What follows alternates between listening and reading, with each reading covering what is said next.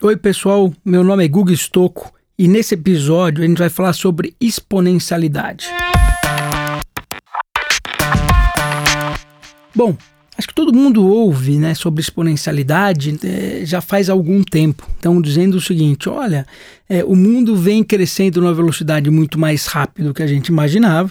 Você acaba tendo uma curva quase que reta, né?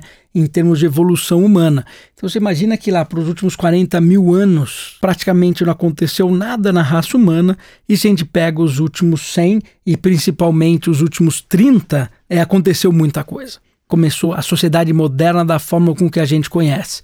Então por que, que demorou 40 mil anos para isso acontecer? Então, quando a gente começa a olhar o que vem acontecendo no mundo e tudo mais, a gente tem que entender que existem algumas coisas, alguns conceitos que fazem com que mude tudo isso. Por exemplo, se a gente vai lá atrás, né? Primeiro veio a agricultura. Então você tinha lá as pessoas que eram nômades, aí de repente eles começaram a agregar, né, é, é, plantar. Quando começou a plantar, eles pararam de ser nômades e passaram a, proteger aquilo. O excedente da produção passaram a comercializar e com isso você nasceu a própria centralização, que é a construção das cidades, dos feudos e por aí vai. Então a agricultura foi aí um grande alavancador dessa evolução que a gente tem, onde as pessoas passaram a ter raízes e passaram a construir em cima de tudo aquilo. Daí, depois da agricultura, você veio o quê? Você veio com um motor a vapor. Então, o motor a vapor substituiu a força bruta. Se você precisasse, por exemplo, numa máquina ou, ou, fazer um moinho, eram pessoas, cavalos, animais, vacas, né, fazendo esse processo todo com o motor a vapor, tudo isso começou a acontecer.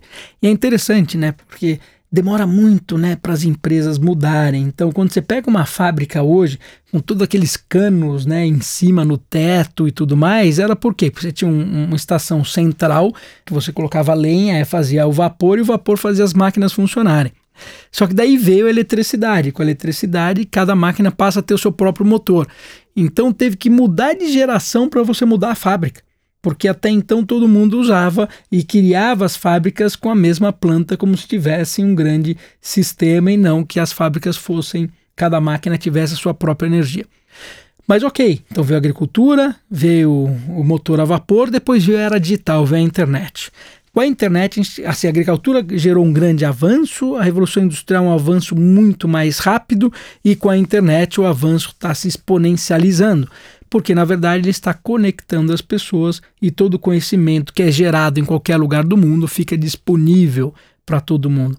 Como no exemplo que eu expliquei para vocês até no capítulo passado referente às APIs, novas APIs são construídas no mundo inteiro todos os dias e a gente como sociedade passa a consumir essas APIs e passa a crescer essas tecnologias sem que a gente tenha que construir tudo. E aí a gente vai passar por um momento agora com inteligência artificial que está relacionado à automação, quer dizer, todo trabalho repetitivo ele é automatizado, todo trabalho manual ele passa a ficar de forma digital e aí você tem uma velocidade muito grande e aí para frente lá em 2031, né, mais ou menos, a gente começa com computação quântica e aí a gente muda completamente o mundo como a gente conhece. Tá? Então, tudo isso muda a partir do momento da computação quântica que vai permitir que você possa, por exemplo, sequenciar um genoma humano em segundos e chegar a uma conversa. Você imagina a computação quântica funcionando na internet como um todo. Tá? Então, a exponencialidade mostra um pouco disso.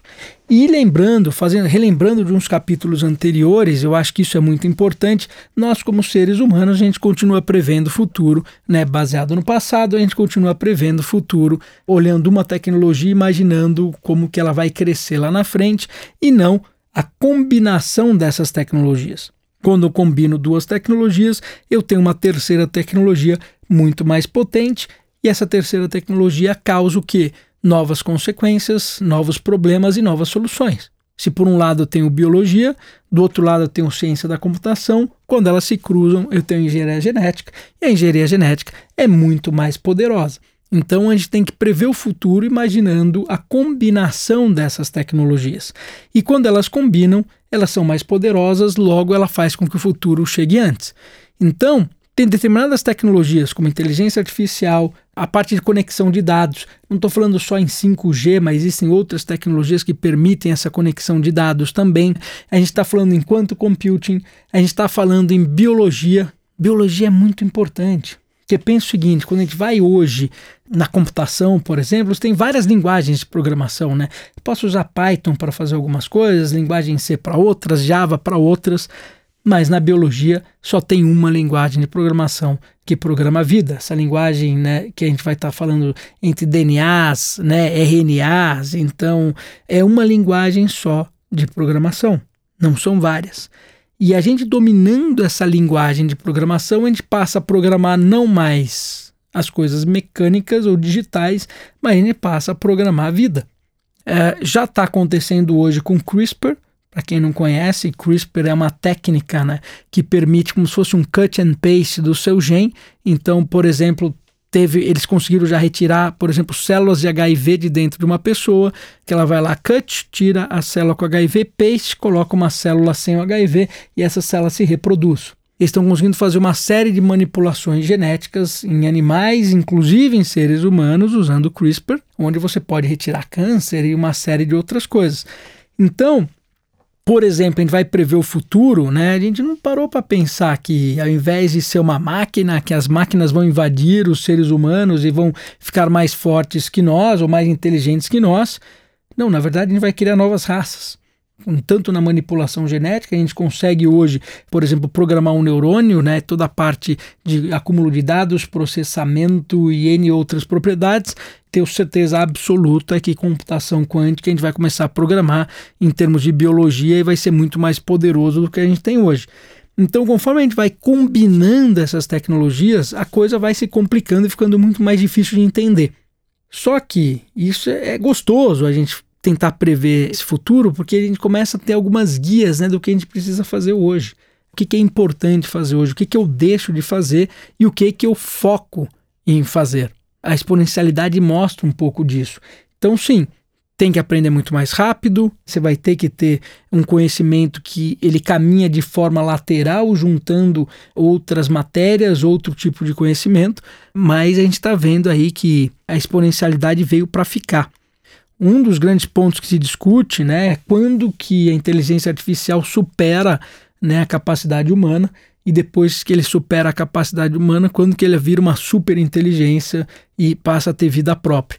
E aí é interessante de ver as discussões de tudo isso, né? E, mas lembrando que a gente precisa separar dois pontos. Acho que a inteligência sim vai ficar cada vez mais forte. Isso é bom porque a gente vai poder usar isso ao nosso favor. A pergunta que fica é se essa inteligência vai ter consciência. E consciência é aquela capacidade de criar histórias, é aquela capacidade que só o ser humano tem hoje. Alguns cientistas dizem que isso está em nível quântico e que a gente só vai ter essa resposta depois que a gente evoluir um pouco com computação quântica e o conhecimento de quântico em geral. Mas eu acredito que os desafios que eu venho falando sempre, que estão relacionados a 2025, são os desafios que você pula da parte digital para a parte autônoma principalmente inteligência artificial, esses novos modelos de negócio e essa confluência de tecnologias, mas eu diria para vocês que depois de 2030, 2035, a coisa começa a ficar bem mais difícil de se entender. Sugiro muito que vocês comecem a pesquisar um pouquinho essa parte de biologia, essa nova linguagem, né, o ATTP e por aí vai, que vai mostrar um pouco um mundo novo que vai ser construído. Então, biologia com computação quântica, a gente tem uma sociedade completamente diferente e a gente começa a ver isso acontecendo já em 2030. Eu diria que nesse século, a gente provavelmente deve ser uma das últimas gerações que vai morrer, talvez tenha duas ou três gerações à nossa frente, o que é muito ruim, né? Porque imagina, a gente passou 40 mil anos, né? E quando falta três gerações, foram milhares de gerações, não volta três, você nasceu bem naquele pedacinho que é o que falta para não morrer mais. É uma reflexão, né, que fala, caramba, quer dizer que meu neto não morre mais, eu morro, mas puta, por 100 mil anos, né, as pessoas morriam, puta, foi bem agora, né, que isso aconteceu. Mas pode ser que a partir de 2035, com essa confluência de tecnologias, isso possa anteceder duas gerações, por que não? Se isso acontecer, se preparem para uma aposentadoria longa e longa e longa. Né? Então, é, falando um pouquinho de exponencialidade, né? Espero que eu tenha provocado um pouco todos vocês. Obrigado.